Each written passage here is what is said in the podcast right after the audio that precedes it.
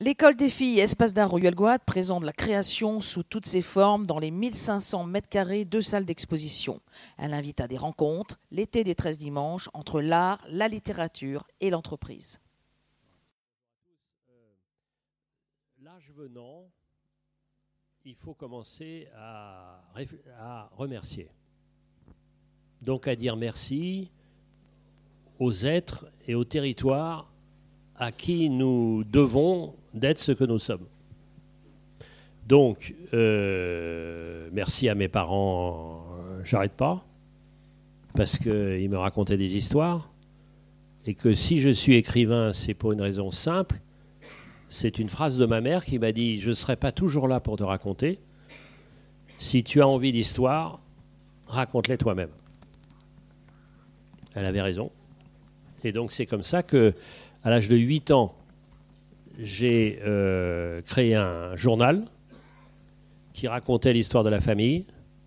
Et comme j'avais déjà tout compris à la mécanique profonde de la presse, euh, j'exerçais une sorte de chantage en disant ou vous vous abonnez, ou je dirai du mal de vous. Donc j'avais tout compris. Donc à 8 ans, j'étais patron de presse. Familial, mais patron de presse. Et dès l'âge de 8 ans, j'ai commencé à écrire. C'est-à-dire que j'écrivais avant d'aller à l'école. J'ai écrit 11 romans. J'ai montré le 12, que je jetais parce qu'il était nul. Le 12e, je l'ai présenté à un éditeur qui l'a refusé, heureusement. Le 13e, il a été accepté. J'en ai vendu 600 exemplaires parce que j'ai une grande famille. Et le 17e a eu le concours. C'est-à-dire que vous avez devant vous quelqu'un qui est l'incarnation même de ce qu'on dit des Bretons, pas forcément des générations nouvelles, mais enfin ce qu'on dit des Bretons, c'est-à-dire quelqu'un qui croche dedans. C'est-à-dire j'arrête pas. Et que l'obstination est totale. Donc pas de don, mais obstination. Je lâche absolument jamais. Et donc la deuxième euh, raison, c'est la Bretagne. Euh, il se trouve que je suis petit parisien, un peu comme euh, Isabelle Autissier, et que euh, j'aimais bien ma vie pendant les dix mois où j'étais pas en Bretagne, parce que j'aime bien apprendre et que ça se passait bien avec mes parents. Mais le cœur de l'affaire, la vie commençait quand, au moment des vacances de Noël et de Pâques, j'allais à Quimper. Et quand, à partir du 1er juillet, j'arrivais en Bretagne et c'est-à-dire dans l'île de Bréa. C'est-à-dire je dois tout. Et dans l'île de Bréa, il y avait une sorte de lien entre les deux parties de ma famille, la partie bretonne et la partie latino-américaine. Parce que le monde celtique et le monde latino, au fond, ils se ressemblent en ceci que le rationnel n'épuise pas le réel. C'est-à-dire il y a des esprits. Et comme disait François Mitterrand, que j'ai eu l'honneur de servir, c'était ça. C'est-à-dire je crois aux forces de l'esprit. C'est-à-dire que euh, quand il y a des euh, volets qui claquent dans la nuit, c'est pas seulement parce qu'il y a du vent. C'est aussi peut-être parce qu'il euh, y a l'équipage d'un, bateau qui a coulé, qui se dit de voilà qu'on les a oubliés un peu, qu'on les a passés sous silence, et qu'il s'agit de s'en souvenir. Donc il y avait ce lien, et il y a une sorte de continuité incroyable il se trouve que ma famille avait des liens très directs avec euh, Jacques Elias, et que pour moi, Garcia Marquez et Jacques Elias, c'est le même univers. Et donc l'idée, c'est euh, de rendre hommage. C'est pour ça que je travaille de plus en plus avec la Bretagne. J'ai un projet de travailler sur la Bretagne. mon prochain livre pour essayer d'expliquer la mondialisation, c'est sur les cochons. Donc j'aborde de front une question qui a permis à la Bretagne de sortir de la misère, que j'ai connu. Hein. C'est-à-dire, euh, moi, quand j'avais 7-8 ans, quand j'allais avec euh, mes cousins qui vendaient des machines agricoles, c'était euh, la terre battue. c'était c'était pas de pas de salle de bain, c'était les chiottes au fond du jardin, c'était j'ai connu ça. Hein. Donc comment ça se passe et comment maintenant bah, il faut évoluer parce que c'est plus possible. Donc voilà comment ça se passe. Donc c'est des liens extraordinairement fort de dire que si j'avais pas connu la Bretagne, j'aurais pas eu cette dimension euh, que j'ai eue et que voilà, je dis merci. Voilà. Et dire merci, c'est formidable parce que c'est à la fois la moindre des choses et en même temps, ça permet de dire au fond d'où on vient, quoi, sans plus. Donc ça, c'est donc le lien entre la Bretagne et puis l'écriture-lecture, parce que l'écriture lecture, pour moi, c'est absolument pareil. Donc c'est lié. Alors, euh, il se trouve que quand euh, le président de la République, il se trouve, euh, je ne suis pas du tout toujours d'accord avec lui, mais il se trouve c'est un copain. Et que c'est d'autant plus un copain que j'ai refusé d'être ministre, donc je suis libre. Et que je le connais depuis 13 ans maintenant. Et donc, pourquoi j'ai refusé d'être ministre? Parce que, parce que j'aime follement la liberté. Et il se trouve que j'ai commencé par faire la philo. Et euh, un de mes profs de philo était Raymond Aron. Et je lui ai posé la question pourquoi vous n'avez jamais voulu faire de la politique? Et il m'a dit cette phrase absolument clé il m'a dit parce que je n'aime que les rapports réciproques. Et François Mitterrand, avec qui j'en parlais, disait sans arrêt pas du tout, il n'y a que des rapports de force. Et moi, j'aime pas les rapports de force. J'aime qu'on soit à égalité. C'est pour ça que, voilà, si je suis pas avec une femme forte, je me fais chier. C'est comme ça. Et donc, euh, et donc euh, voilà, c'est comme ça, on est comme ça. Et alors, et alors il y a eu des, y a eu, il y a eu des scènes insensées, insensées parce que quatre fois on m'a proposé direct d'être ministre. Et alors la, scène la plus invraisemblable, c'était avec Nicolas Sarkozy qui me fait venir et il me dit d'être ministre. Il me dit, il me propose d'être euh, ministre de la Culture et, avec un secrétariat d'État dépendant de moi. Et je lui dis non. Alors il me regarde. J'ai jamais vu quelqu'un aussi étonné. Il me dit, mais tu sais, mais il y a 200 personnes qui voudraient être à ta place. Bah oui, mais moi, c'est comme ça. Et alors, on parle pendant un moment, parce qu'il est sympathique comme ça, et il tutoie très vite. Et il a cette phrase inouïe qui est l'exemple même du politique, c'est-à-dire qu'il pense qu'il n'y a que ça dans la vie. Et il me regarde et me dit, mais écoute, mais si tu veux pas être ministre, mais qu'est-ce que tu vas devenir? Eh bien, tout va bien. Et je lui ai dit, mais monsieur le président, on n'a pas de, mesure de bonheur, mais j'ai l'impression que je suis au moins aussi heureux que vous. Ah ben là, tu as raison.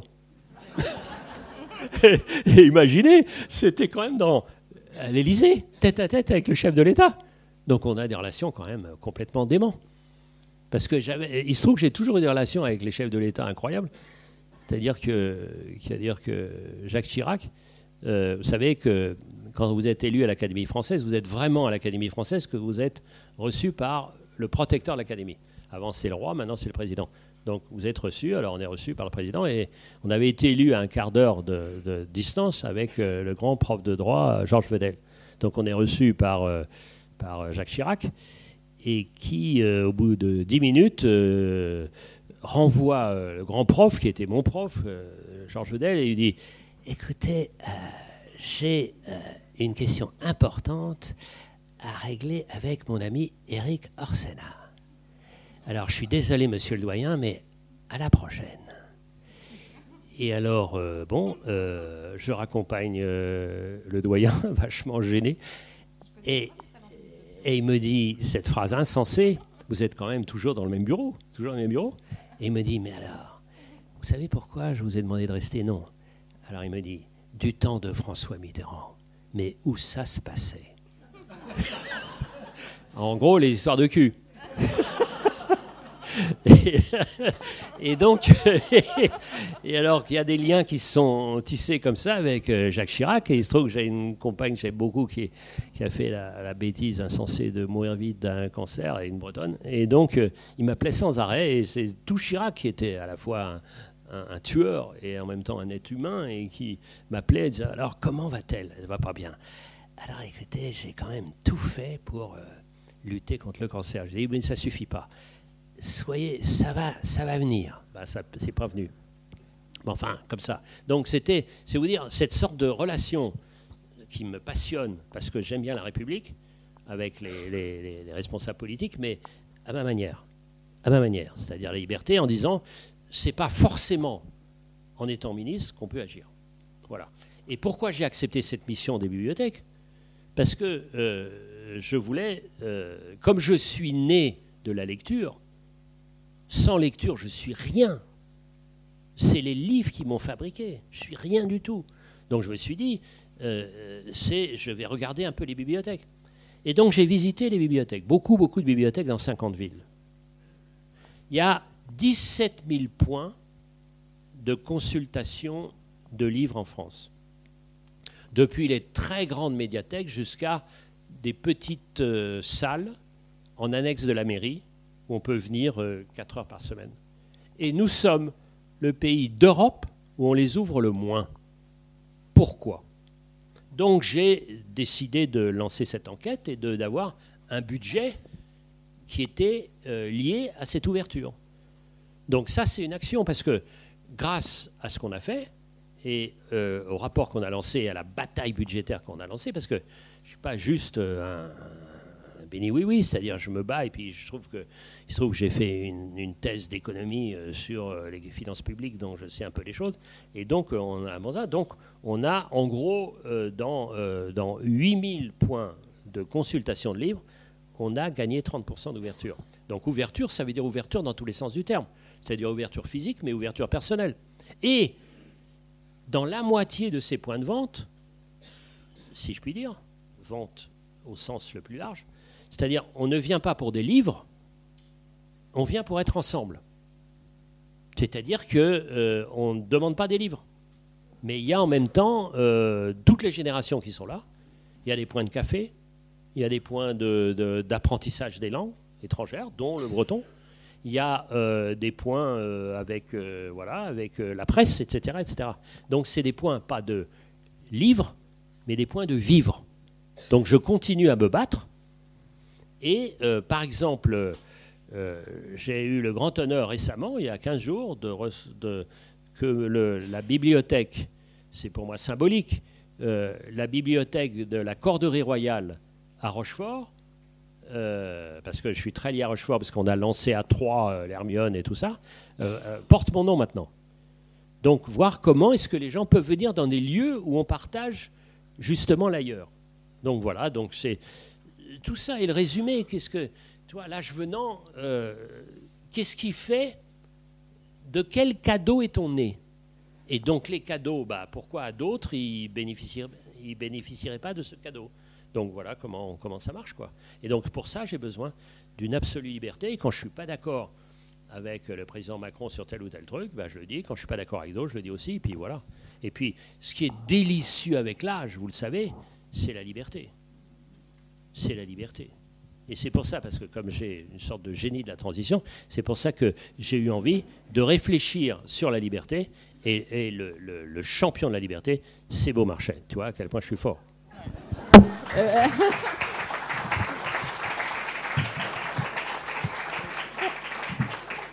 oui, euh, pour Beaumarchais, parce que ton précédent livre sur un auteur, c'était La Fontaine. La Fontaine, c'était pas le champion de la liberté?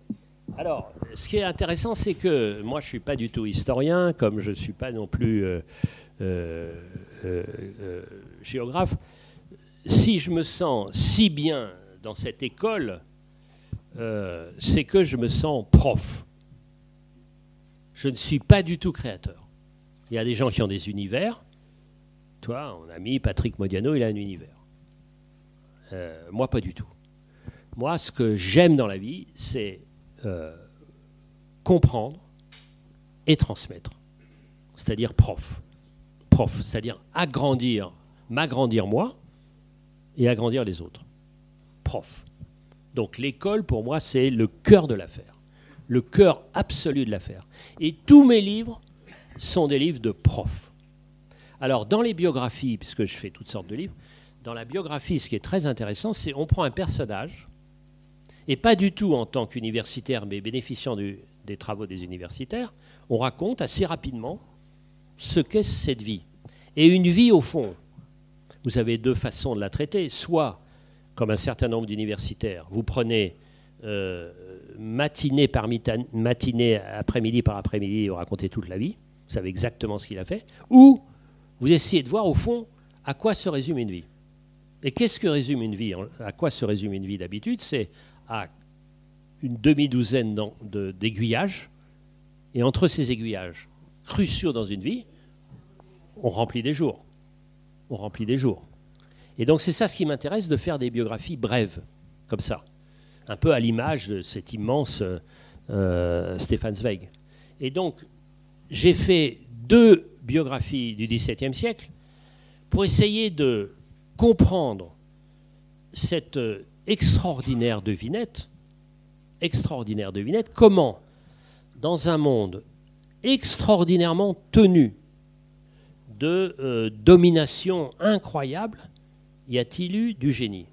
C'est-à-dire, quand vous voyez euh, l'architecture de Mussolini ou de Staline, il n'y a que des merdes. Eh bien, quand vous voyez l'architecture de Louis XIV, c'est des chefs-d'œuvre. Quand vous voyez des, censures dans des tas de domaines, il n'y a que des, œuvres nulles.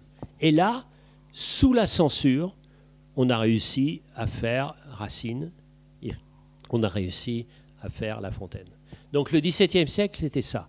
Qu'est-ce que c'est le génie sous la domination absolue? Puisque euh, euh, Versailles, c'est un livre de propagande de 1000 hectares. C'est ça l'idée. C'était une propagande. C'était vraiment le roi soleil, c'était tout ça, etc. C'est pour ça que les Chinois, ils aiment tant Versailles, parce que c'est les rois du pouvoir absolu, et ils voient un maître du pouvoir absolu. Et Xi Jinping, s'il pouvait appeler le mandarin soleil, il le ferait. D'ailleurs, il ne va pas s'en priver, notamment à Hong Kong. Donc, c'est cette question-là. Pourquoi j'ai fait euh, euh, Pasteur? Pour une autre raison, c'est qu'il se trouve que par les hasards de la vie et quelques manigances, j'ai réussi à être élu à l'Académie française. Donc au fauteuil de Pasteur. Et alors, où tu es? Pendant 12 ans, il y a eu François Jacob. Lequel François Jacob, tous les jeudis pendant 12 ans, m'a engueulé en disant Comment oses-tu poser tes fesses sur le fauteuil de Pasteur alors que tu as deux raisons d'être ignorant? Tu es économiste et romancier. Tu connais rien en biologie. Alors je me suis bougé les fesses. Et donc euh, j'ai appris des trucs en biologie j'ai fait une biographie de Pasteur, et avec Isabelle de Saint-Aubin, qui est ma femme et qui est, euh, et qui est euh, médecin, donc on a fait un livre sur les moustiques. Donc je connais deux, trois trucs maintenant en biologie. Donc, et je suis maintenant ambassadeur de Pasteur et du réseau international. Donc, vous voyez, et donc je voulais savoir qui c'était Pasteur. Et ça, c'est pas du tout le XVIIe siècle. C'est le savoir. C'est-à-dire le grand moment du savoir. Et on dit, bon, on ne sait pas ce que c'est que la vie, et Pasteur va nous montrer, alors il y avait des tas de trucs avec euh, des, principes étonnants, de principes vitaux, etc. Mais on n'avait pas euh, la moindre idée de ce qu'étaient les petites bêtes, euh, les, bactéries et bien, bien moins encore les virus qui expliquaient ce qui se passait. Donc c'était le savoir. Donc j'ai plongé dans cet univers-là, personnage absolument pas sympathique, mais évidemment un génie. Et donc ces questions-là m'ont intéressé. Et puis il restait le milieu du 18e. Comment raconter le 18e Alors j'ai hésité à un moment donné entre Diderot et Beaumarchais. Et j'ai retenu Beaumarchais pour une raison précise, c'est que Beaumarchais est euh, l'incarnation même du 18e. Et ça m'a passionné de raconter le 18e à partir de ce personnage. J'aurais pu prendre deux autres incarnations du 18e, mais à mon sens moins complètes que Beaumarchais, que sont Casanova, le séducteur et l'immense écrivain, et un autre personnage qui est moins connu, qui est le librettiste de Mozart, qui s'appelle Lorenzo da Ponte. Un personnage dont on reparlera peut-être, mais qui est un personnage absolument invraisemblable, euh, qui a plein de vie et qui finit son existence euh, à, New York.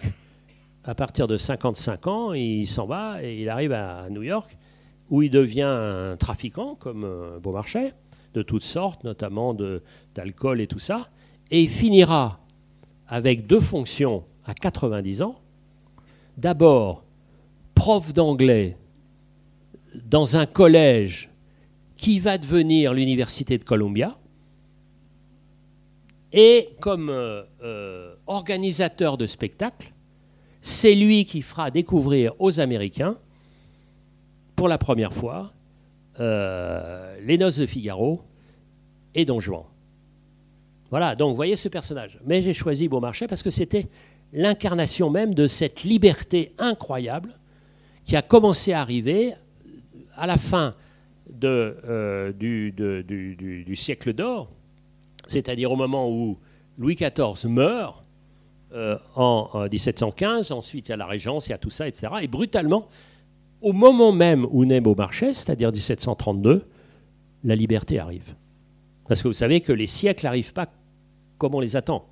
C'est-à-dire que le 20e, en gros, arrive euh, en 1920. Et pas du tout, et pas du tout avant, parce que la guerre fait la césure, etc. Donc, voyez, je voulais savoir qu'est-ce qui s'est passé au 18e, avec les bons côtés de euh, la euh, liberté et les mauvais côtés de la liberté. C'est pour ça que j'ai trouvé avec délice la définition du mot aventurier, c'est pour ça que j'ai euh, donné ce sous-titre. Et écoutez ça, parce que et le, le plus intéressant, c'est ce qu'il y a entre parenthèses. C'est aventurier, personne qui cherche l'aventure, par curiosité ou goût du risque, et tout devient intéressant au moment de la parenthèse, parfois péjoratif.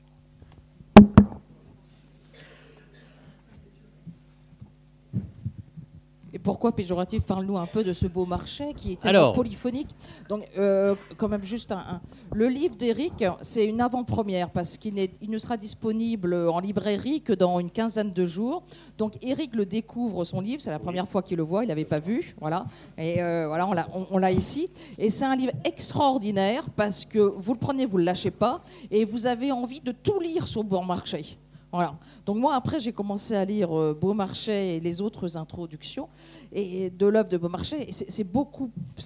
hum, tu as un talent. C'est pas pédagogique, parce que la pédagogie, c'est aussi un peu dévalorisant. C'est une envie d'y aller. C'est un enthousiasme. Il y a toujours Dieu quelque part, quelque chose qui, nous, qui nous envole dans ta description de ces personnages. Donc est-ce que tu peux un peu euh, montrer les rêves et les cauchemars de cet homme du 18e Alors, je vais il se trouve que euh, j'ai des, professeurs, évidemment, puisque à l'école, on a des professeurs. Et moi, les professeurs, euh, ils, sont, euh, ils sont au fond cinq professeurs du XVIIIe siècle.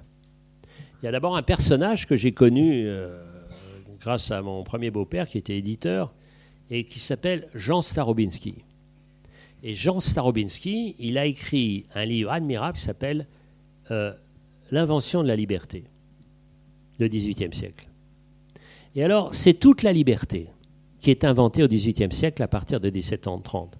C'est, regardez, c'est la liberté du savoir face à la religion, la liberté du citoyen face au monarque, c'est la liberté d'un peuple, le peuple américain, face à l'anglaise nation colonisatrice, c'est la liberté de l'auteur, et nous avons un spécialiste mondial de la défense des auteurs avec Florence qui va prendre la parole dans un instant, euh, face à la censure et face, et face aux propriétaires, c'est la liberté de l'artiste qui était jusqu'à ce moment obligé d'imiter l'antique, d'imiter l'antiquité, c'est la liberté du jardinier obligé jusqu'alors jusqu'alors de tenir les rênes courtes à la nature, c'est euh, la liberté du commerçant qui était jusqu'alors empêchée par les octrois et toutes les frontières internes et les privilèges, c'est la liberté de l'entrepreneur qui était prisonnier des corporations. C'est-à-dire c'est toutes les libertés qui explosent en même temps. Ce qui veut dire, et je ne l'ai pas envoyé pour cause au président de la République, mais qu'il arrête de dire partout qu'il est l'inventeur du en même temps. Le en même temps, c'est le XVIIIe siècle. Parce que le XVIIIe siècle permet de tout être en même temps. C'est-à-dire, on peut être, et moi ça me ravit évidemment, donc c'est très autobiographique, on peut en même temps être financier et écrivain, on peut en même temps être musicien et être romancier, on peut en même temps euh, être euh, commerçant et avoir des croyances précises, etc., etc. On peut en même temps être dans l'économie et en même temps scientifique. Tu vois, donc c'est cette question du en même temps.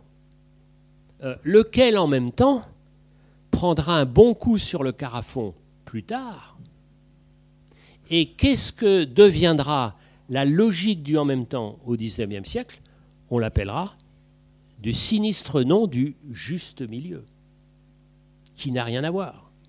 C'est-à-dire que le en même temps est joyeux, le juste milieu est sinistrement bourgeois et euh, on va au putes sans oser le dire. Alors que le 18e assume. Le 18e a des, a des maîtresses qui sont au minimum à égalité avec l'amant, alors que euh, on va au putes, euh, on la domine, on tire son coup et on revient. Et puis on va à la messe après.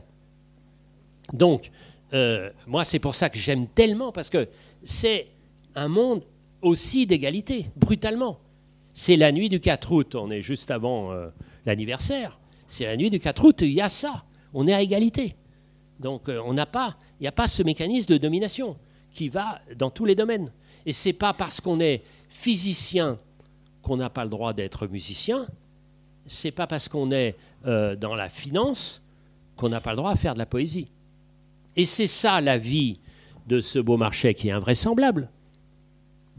Il naît fils d'un artisan horloger.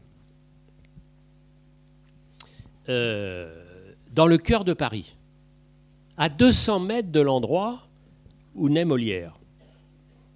C'est pas un hasard. C'est-à-dire quand il quitte Paris, quand il quitte sa boutique familiale, il est dans le cœur de Paris il est dans les Halles. C'est-à-dire toute la société est là, exactement comme Molière. Alors je vais vous lire, etc. Parce que évidemment j'ai fait un petit peu, attention. Euh, c'est la famille. Alors il faut savoir ce que c'est la famille. Euh, le cœur d'une vie, c'est le bonheur du départ et la confiance. Alors je vais vous dire trois petits mots sur euh, ce que j'ai essayé de rassembler. Il naît donc le 24 janvier 1732. Sur son berceau, les fées n'ont pas lésiné. Il naît à la bonne époque, dans la bonne famille et au bon endroit. Son père est André Charles Caron, maître horloger. Sa mère, Marie-Louise Pichon, on la qualifie de bourgeoise. Il est, écoutez bien, le seul fils entouré de cinq sœurs. Quel plus doux entourage voulez-vous souhaiter? Choyé par Lisette, consolé par Jeanne Marguerite quand énervé par Madeleine Françoise, bercé chaque soir par l'aîné Marie-Joseph, le reste du temps protégé par Marie-Julie dite Bécasse. Au moindre de ses mots, on s'esclave, ses bêtises enchantent, on comble ses caprices, quoi qu'il fasse ou commette, on l'aime. Et toujours davantage. Un socle se construit, le plus solide pour y élever tous les étages d'une vie. Il se nomme confiance, confiance en soi, laquelle, comme chacun sait, euh, peut virer à l'arrogance. Mais ne brûlons pas les étapes. Pierre-Augustin n'est pour l'instant qu'un gamin adulé. D'après les dires et les chroniques, les Carons sont une famille où, s'il faut résumer, les parents grondent peu. L'enfant s'y est insouciante. On rit, on lit, on chante, on aime la musique, on pratique viol, flûte, harpe et violoncelle. Cette joyeuse petite ruche vit rue Saint-Denis à deux pas des Halles, au cœur de la plus grande et plus bourdonnante capitale d'Europe, Paris. Il suffit de sortir de chez soi pour entrer au théâtre. Notons que Molière, au siècle précédent, est né tout près, rue des Vieilles Étuves, au coin de la rue Saint-Honoré. On dirait que l'humanité tout entière s'est donné rendez-vous là. De jour comme de nuit, une foule va et vient, flâne et rencontre, transporte et commerce, activité qui donne soif. Tous ces personnages alors sa table et sans fin comment ça vitupère les puissants, ça s'investive, ça vire vite à la rixe. Dans un coin, deux amoureux roucoulent, l'enfant qui vit là, c'est-à-dire Pierre-Augustin de Beaumarchais, et donc passe et repasse, se fait l'œil et l'oreille à toutes ces images, à tous ces parlers. Il est déjà du genre à ne rien laisser perdre. Il a vu un barbier, il a entendu un coiffeur, il s'est moqué d'un conte pestant contre l'ordure qui a maculé ses mocassins. Il s'est ému d'une femme encore belle et déjà ignorée par son mari. Ce sont les trésors de la rue. La bonne famille, le bon endroit, la bonne époque. Bien-être est une chance.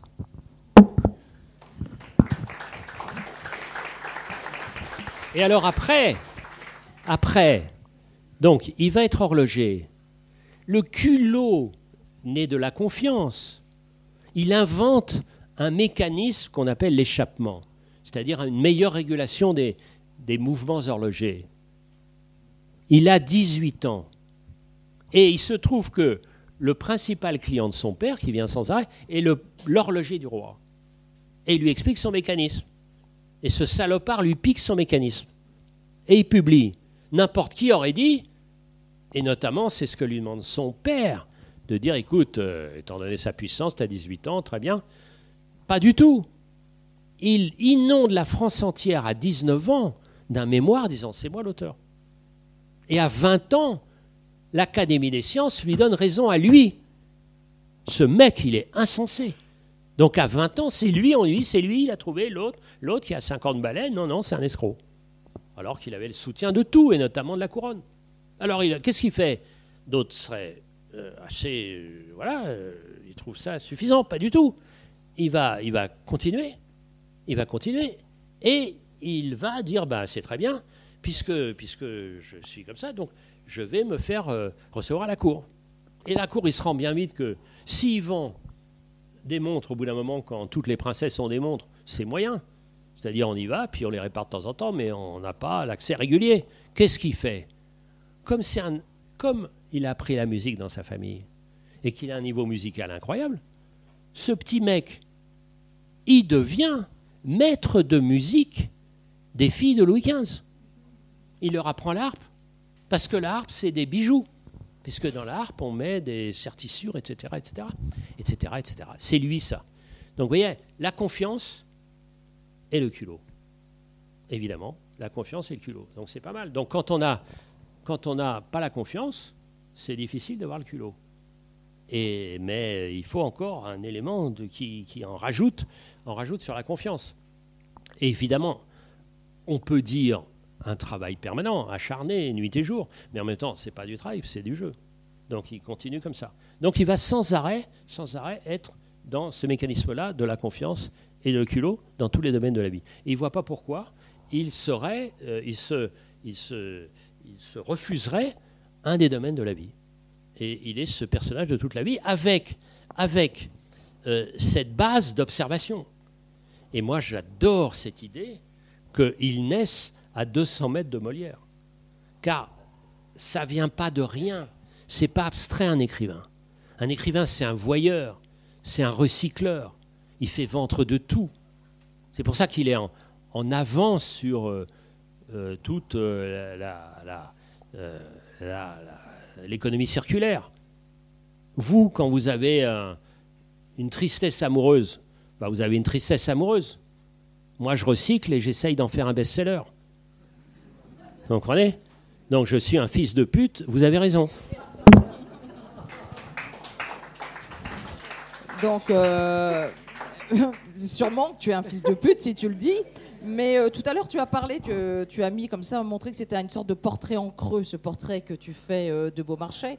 Mais Beaumarchais, il a quand même une carrière extrêmement contrastée. Il passe d'une prison à un trône, d'une trône à une cachette, d'une cachette à une vie d'espion, une vie d'espion à une vie politique. Est-ce que toi, parce que tu es un fils de pute, euh, est-ce que tu as une vie aussi contrastée ou c'est uniquement croissant Ou bien c'est l'époque du 18e qui faisait que les vies étaient plus contrastées et, et que le monde d'aujourd'hui est plus linéaire où on, est, on a une assurance touristique Non, puis il y a un petit, petit niveau de lui. Moi, j'ai peut-être un petit talent, mais lui, c'est un génie.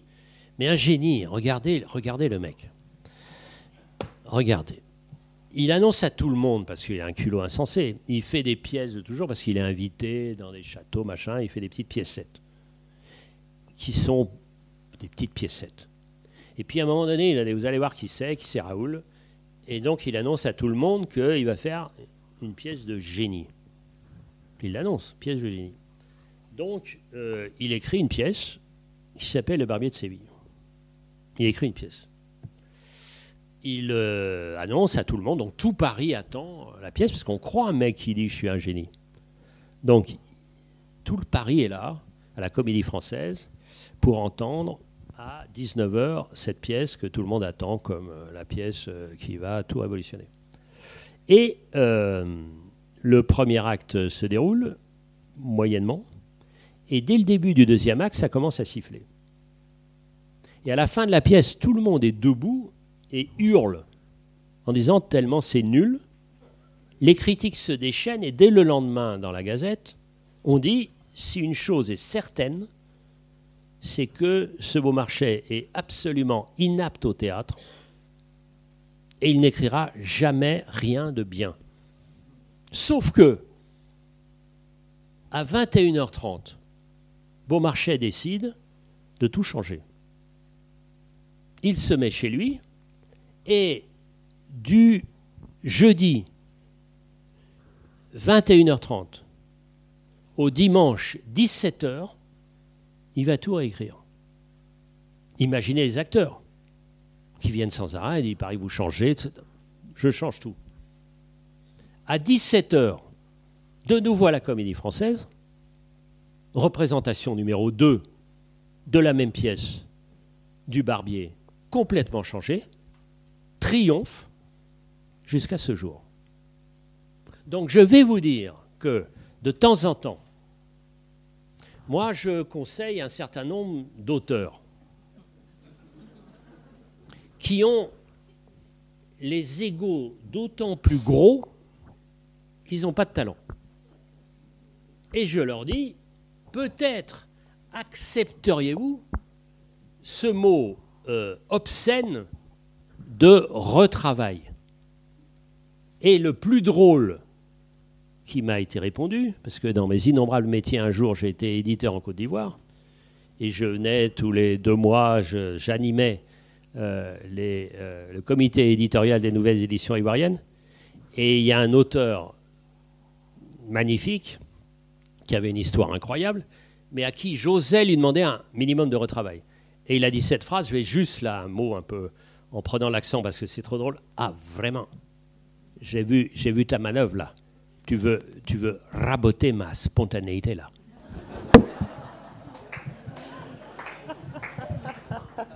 Donc le retravail. Le retravail. C'est ça le type. Il lâche jamais rien. Jamais rien. C'est-à-dire, euh, c'est pas bon, c'est pas bon, on recommence. Tu vois, il a un culot dément, mais il y a des, J'aimerais un jour écrire quelque chose qui s'appellerait la maladie de l'orgueil. C'est-à-dire, l'orgueil, c'est bien, mais quand on est remis en cause. C'est-à-dire, tu dis, ben voilà, on a une ambition, c'est pas bien, on recommence. On recommence, et pas, et pas on est crispé, pas du tout, on écoute. On écoute ça. Et, et pourquoi? Qu'est-ce que. Vous savez, j'avais un éditeur euh, tendrement aimé, qui était mon frère absolu, qui était chez Stock et avant au Seuil, et qui était Jean-Marc Roberts. Euh, il se trouve que dans ma maladie, à l'âge de 30 ans, je me suis dit, à 40, j'aurai le Goncourt. Bon. Donc, tous les jours, pendant 7 ans, euh, j'écris euh, un texte. Tous les jours. Et au bout de 7 ans, je lui remets le texte. Et je me souviens, j'étais au Conseil d'État, il n'y avait pas de portable tout à fait encore. Il m'appelle et dit Écoute, il y a euh, deux nouvelles sur ton texte. Il y a une bonne et une mauvaise nouvelle. Je lui dis, bah, tu commences par la Noël. Il me dit, c'est comme la bonne. Tu peux faire mieux. Après sept ans. Donc, week-end d'enfer. Le lundi, j'ai tout réécrit. En neuf mois, tout réécrit. Et j'ai eu le concours. Et donc, c'est ça l'affaire. C'est-à-dire, le retravail, c'est quoi? Mais il faut pas il faut pas, non plus surécrire. Il faut comment est-ce qu'on fait? Comme un théâtre, comme un, comme un, comme un, comme tu vois, comme, euh, comme un tableau. À quel moment tu fais trop Et les gens me demandent à quel moment vous savez que c'est bien bah, c'est pour ça qu'on est d'une certaine manière artiste. C'est-à-dire, à un moment donné, on sait que plus ça sera trop, plus ça sera trop. Et donc, mais travail, travail. Je veux dire, il y a une question de travail, des spontanéités, je veux bien, mais à un moment donné, et, quand on voit, vous savez, La Fontaine, le cher La Fontaine, il a tout fait pour qu'aucun manuscrit ne soit disponible. Parce qu'il voulait apparaître comme celui touché par la grâce. Un seul manuscrit de fable est disponible. Et on s'aperçoit que sur 60 vers, un seul n'a pas été retravaillé. Comment est-ce qu'on arrive à la simplicité par un travail de malade? Donc voilà, donc, euh, et quand je vais dans les classes, c'est souvent, je leur dis, écoutez les petits loups, bah, bougez-vous les fesses un peu quand même. Bougez un peu. C'est-à-dire et que je, suis à l'ancienne, moi. Hein. C'est-à-dire, euh, voilà, j'aime bien le travail, quoi. J'aime bien le travail parce que on, arrive à la simplicité par ce travail. Mais c'est ça qui est aussi incroyable, c'est que vous avez des livres qui vous demandent un travail inouï, et puis c'est pas forcément vos meilleurs. Et puis vous avez quelque chose qui vous vient directement, et puis brutalement, il y a une sorte de grâce qui vous vient. Et regardez Voltaire, qui a travaillé comme un fou, il a écrit 60 000 pages. Qu'est-ce qu'on lit encore de lui? Candide, Micromégas, quelques autres contes. Et vraiment, vraiment, vraiment, parce que, a priori, j'ai de la bienveillance pour vous, a priori, relisez Candide.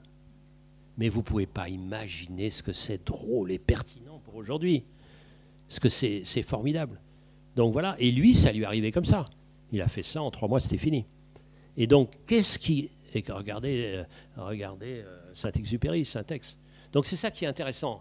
On pense que c'est injuste, mais c'est parce qu'on a bossé comme un fou que brutalement, il y a la grâce qui vous arrive. Donc c'est ça aussi, lui, c'est-à-dire un peu tout ça. Alors ça, c'est sa vie d'écrivain. Et si on prend l'autre, parce que le temps passe, et si on prend l'autre exemple, l'autre exemple de son autre grande pièce, parce que tous les autres sont nettement moins bonnes, c'est La folle journée. C'est le mariage de Figaro. Je vous rappelle que le mariage de Figaro, c'est la suite du Barbier. Et c'est la suite du Barbier pour euh, l'histoire de l'héroïne principale bouleversante. C'est Rosine que ce connard de comte euh, aime. Et puis, une fois marié, ce connard de comte, il s'intéresse à d'autres. Parce que rien n'est plus con que le comte Almaviva. Il faut bien savoir. Alors que Rosine, devenue comtesse, c'est un personnage bouleversant. Bouleversant dans ce qu'elle dit dans le mariage, et encore plus bouleversante quand la comtesse le chante dans les noces, c'est-à-dire avec euh, la musique de Mozart. Et quand vous voyez le passage entre le mariage et les noces, et je suis en train de préparer un spectacle là-dessus, vous avez le mariage. Et le mariage, il faut que je retrouve euh, la, formule qui est quand même euh, incroyable. Euh, écoutez ça. Beaumarchais écrit La folle journée, le mariage de Figaro. Personne n'est moins révolutionnaire que lui. Il a tout fait pour s'acquérir un titre de noblesse. Il a tout fait pour changer de nom, puisqu'il s'appelle Caron, mais il achète Beaumarchais. Il a tout fait pour avoir une place, tout va bien, mais comme il est un artiste, un écrivain dans la liberté, il est dépassé par ce qu'il écrit. Et il écrit cinq lignes dans le mariage de Figaro, acte 5, scène 3, qui vont faire condamner sa pièce dans l'Europe entière car l'Europe entière parle français. Condamné dans l'Europe entière. Ces phrases sont les suivantes, qui paraissent anodines, et en fait qui condamnent absolument tout l'ancien régime qui est basé sur la naissance. Il fait dire à Figaro, qui s'adresse à cet imbécile de comte, parce que vous êtes un grand seigneur, vous vous croyez un grand génie noblesse, fortune, un rang, des places, tout cela vous rend si fier. Qu'avez-vous fait pour tant de bien? Vous vous êtes donné la peine de naître, et rien de plus. Du reste, homme assez ordinaire. Pour ces cinq lignes, c'était la ruine de tout l'Ancien Régime si, quand la première fois elle entend cette pièce, Marie-Antoinette l'adore, Louis XVI la condamne. Parce que pas si con, il a bien compris que là était le cœur de l'affaire. Et l'empereur d'Autriche aussi. Ce qui fait que quand cette pièce, qui a un écho énorme dans toute l'Europe, atteint Mozart, et que Mozart veut lui mettre des notes il demande à Da Ponte, celui dont j'ai parlé, de raboter quelques-unes des aspérités de la pièce de Beaumarchais, notamment ça, qui va permettre aux noces, l'opéra, d'être autorisé à Vienne et qui va autoriser ce triomphe de l'opéra en même temps que de la pièce, mais plus encore de l'opéra, qui, grâce à la musique, permet, et au rabotage de Da Ponte, permet de faire accepter. Donc c'est pour ça qu'on est au cœur du XVIIIe. Et c'est-à-dire qu'on est ici dans l'histoire incroyable. J'ai hésité longtemps à donner comme sous-titre L'aventurier de la liberté ou Le révolutionnaire malgré lui. Parce que tous les révolutionnaires diront, dont Danton, dont Robespierre, que c'est ces cinq lignes qui n'ont pas été suffisants pour déclencher la révolution, mais qui quand même lui ont donné une sorte de vitalité et une sorte de, slogan. Donc vous voyez, c'est pour ça que quand vous avez en complément, et ce n'est pas du tout en remplacement, mais en complément des travaux universitaires, et moi je ne peux pas faire ce travail sans le travail d'Evelyne et Maurice Levert. Maurice Levert, il a fait trois tomes sur Beaumarchais. Et, et, euh, Elisabeth et Robert Banater, qui ont fait un livre formidable euh, sur, euh, sur les passions intellectuelles et sur les 18e, et sur Starobensky. Sans ces cinq personnes, je suis rien. Mais peut-être, à partir de ce travail universitaire magnifique, on peut se promener dans cette vie et en dire Mais on vient de là. On vient de là. On vient de cette liberté-là. On vient de la liberté-là. Alors, je voudrais passer la parole à Florence, ici présent, parce que, euh, dans ces innombrables batailles, alors qu'il était le seul à être riche, je n'ai pas parlé de, j'ai pas parlé de, la finance parce que c'est un financier invraisemblable. Je vais donner juste un petit exemple de finance, le mec. Très vite, il s'arrange pour être le copain d'un des plus grands financiers du temps. Donc il devient son ami, comme il est malin, il rencontre tout le monde, etc. etc. Et donc, il fait le plein de pognon. Et donc, euh, pour vous donner la capacité du bonhomme, il entend dire, en 1787, retenez bien la date, il entend dire en 1787 que euh, l'administration a comme, euh, projet de, de, détruire la prison de la Bastille, 1787, et donc il se dit, chouette, une bonne opération immobilière est possible. Donc il va acheter le tiers de la place de la Bastille. Sauf que l'administration, qui avait plus d'argent, continue avec euh, la présidente de la Bastille, qui fait des travaux gigantesques dans son palais, 7 millions d'euros actuellement. Donc il fait visiter. Les travaux sont terminés quand? En avril 1789. Donc évidemment, comme il y a des émeutes partout, puisque c'est un haut lieu de, d'artisans, etc., dont les papiers peints, réveillons, etc., etc. Donc il se fait envahir, détruire, etc. Ça, c'est lui. Vous voyez le mec? C'est lui comme ça. Donc il est, il extrêmement riche partout. Et lui étant riche, il se dit, mais comment se fait-il que les auteurs soient pauvres? Soient pauvres, alors que quand même, c'est... Et qu'il se dit, mais, quand même, c'est... Euh, euh, invraisemblable que euh, Corneille, par exemple, qui avait fait que des succès, euh, soit pauvre. Alors, il réunit les auteurs. Alors, c'est extrêmement dur de réunir les auteurs. Florence va vous en parler, mais c'est quand même un cauchemar parce qu'ils sont tous des égaux, des trucs, machin, etc. Et donc, euh, ils arrivent, après des tas de, batailles, ils arrivent à faire respecter le loi, parce que c'était la comédie française qui, quand elle avait le temps, faisait, le, rendait les comptes. Vous voyez, des pièces, quand elle avait le temps. Et alors, euh, personne vérifiait, etc., etc. Donc, on dit que c'est pas possible, etc. Et euh, il y a une, Enfin, en pleine révolution. Alors, je vais vous lire ça parce que j'ai assez réfléchi à cette affaire, puisqu'il se trouve que dans ma vie aventureuse, j'ai aussi été magistrat. Et donc, et donc conseiller d'État.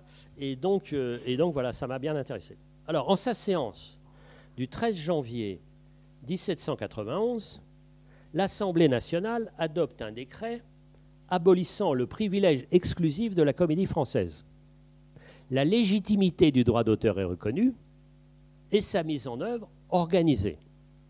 encore faut-il faire respecter la loi. Contre la mauvaise foi, alliée à la mauvaise volonté, la bataille est quotidienne, épuisante et doit sans cesse recommencer. D'autant que pullule autour de ce genre de dossier une engeance particulière de juristes rémunérés pour leur talent à faire obstacle au droit. Lobby pour empêcher le vote d'un texte juste, avocat pour en empêcher l'application, Paris 1791 ressemble à Bruxelles 2018. Et oui, la comédie française préfigurait Google, une plateforme s'enrichissant à diffuser des contenus chapardés à leurs créateurs. Et comment ne pas comprendre, alors comme aujourd'hui, que rémunérer justement les auteurs est le seul moyen de leur permettre, hors du hasard d'une fortune personnelle, hors de l'insupportable contrainte du mécénat, la liberté. Florence, c'est à toi. On, va parler tout à l'heure du droit d'auteur. On va parler tout à l'heure. Merci, euh, merci Eric, parce que c'était juste euh, une petite assise en fait par rapport à Beaumarchais, qui est un homme de théâtre et qui fait reconnaître très tôt le droit de représentation et le droit de représentation qui est donc la, présentation, ce que fait aujourd'hui Eric, c'est-à-dire euh, il vous présente son œuvre et cette œuvre-là, elle est reconnue très tôt en 1787 et il est le créateur, enfin il est à l'initiative de la création de la société des auteurs dramatiques et des compositeurs dramatiques, qui est la SACD. Voilà. Et 1793, il faudra attendre 1793 pour que les écrivains, grâce à Diderot, qui est le personnage que vous avez cité, Eric, et qui sera donc euh, la loi qui va reconnaître le droit d'auteur pour les écrivains. Merci, merci beaucoup. Florence, merci pour. Merci euh, beaucoup. Voilà. Euh, juste, puisqu'on termine avec la Révolution française, qu'est devenu ce, cette construction euh, délirante euh, de Beaumarchais qui, propose d'ailleurs à Bonaparte? Oui, oui, Qu'est-ce que... Ça a été détruit après parce que c'était trop beau, machin, et puis il y a eu des, expériences euh, là, mais ça a été détruit. Mais il faut savoir que Beaumarchais, en dehors de l'écriture, a été un financier. il a financé toutes sortes d'opérations, dont, dont la distribution de l'eau à Paris il se rendait compte qu'à Paris, il y avait des porteurs d'eau et que ça devenait insupportable. Donc il a été le premier actionnaire de la première société privée de distribution d'eau dans la ville de Paris. Exemple. Deuxièmement, c'est lui, bien plus que Lafayette, qui a soutenu euh, les insurgents américains contre euh, les euh, colonialistes anglais car la France ne voulait pas officiellement soutenir les révoltés américains contre la puissance maritime anglaise. Donc c'est lui qui s'est fait armateur, alors qu'il n'avait jamais fait ça dans sa vie. Il a armé jusqu'à 40 bateaux qui trafiquaient dans tous les sens et qui essayaient d'échapper au contrôle de la flotte anglaise. C'est lui qui a édité euh, les euh, ouvrages de Voltaire, qui étaient frappés d'excommunication. C'est lui qui, en pleine révolution, a trafiqué euh, pour acheter, revendre et acheter, etc., 40 000 fusils, etc. etc. Il n'a pas arrêté sans arrêt, sans arrêt ce mécanisme-là.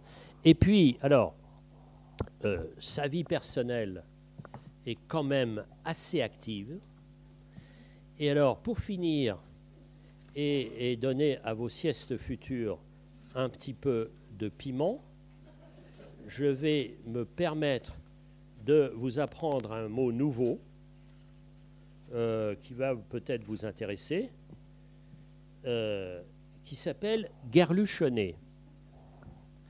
Au curieux des relations humaines, conseillons deux ouvrages informés et savoureux. Charles Pinault Duclos, Mémoire pour servir à l'histoire des mœurs du XVIIIe siècle. Et un trésor, le journal des inspecteurs de M. de Sartine. Ce Sartine, avant de se purifier la tête en devenant un légendaire ministre de la Marine, avait exercé la charge de lieutenant criminel du Châtelet, puis de lieutenant général de police. C'est à ce titre qu'il rémunérait une foule d'inspecteurs, le tenant informé du moindre mouvement d'alcôve dans la ville de Paris et ses proches alentours. Après lecture et du fichage des personnalités concernées, ces rapports étaient transmis au roi Louis XV, lequel, dit-on, s'en délectait. Preuve, s'il en était besoin, que le voyeurisme passe souvent par la lecture, et d'ailleurs aussi par l'oreille. On se rappelle avoir appris par l'affaire des écoutes que François Mitterrand prenait vif plaisir à tout apprendre de la vie très privée de certaines actrices pour laquelle il semblerait qu'il ait eu comme un penchant. Revenons au siècle qui nous importe présentement. Voici un extrait d'un de ses rapports concernant une demoiselle Lacroix, figurant attitrée dans les ballets de l'opéra. Je cite Le prince de Belozinski est parti depuis quelques jours pour l'Angleterre. Malgré toutes les promesses qu'il avait faites à la princesse, son épouse, de ne plus voir la demoiselle Lacroix, il semblerait qu'il euh, lui rendait encore souvent des visites. Mais je crois qu'à son retour, il ne la verra plus parce qu'il a découvert que M. de Beaumarchais, jeune homme fort aimable, fils de M. Caron, horloger du roi, la guerluchonnait souvent, rejoignant dans ses pratiques M. de Bussy, mousquetaire, depuis qu'il a quitté Mademoiselle Laforest, également du corps de ballet. Fin de citation. Pour parfaire votre, votre information, parce que nous sommes dans une école, sachez que le guerluchon est officiellement l'amant d'une femme mariée, mais que le sens du mot s'est étendu à toute activité intime, la plupart du temps rémunérée. Vous découvrirez également que perdure dans certaines régions de France, à commencer par le Berry, le culte d'un saint guerluchon dont les statuts doivent être soit protégés, soit constamment renouvelés. En effet, ce saint, patron de la fertilité, est toujours représenté pourvu d'un attribut de taille prouvant sa capacité. Figurez-vous que certaines femmes en mal d'enfant viennent nuitamment racler le bois et même la pierre du dit attribut pour s'en faire moult décoctions dont elles espèrent grand fruit. Donc comptez pas sur moi pour détailler ces phrases, je me dois de respecter tant sa pudeur que la tranquillité de ses descendants, mais ma passion de la vérité m'oblige à dire que le sieur Caron fils, nouvellement veuf et pas encore beau marché, nonobstant ses innombrables autres occupations, profitait de sa bonne mine pour ne cesser de garluchonner ici et là, et pas seulement dans le cœur de ballet. Je vous remercie.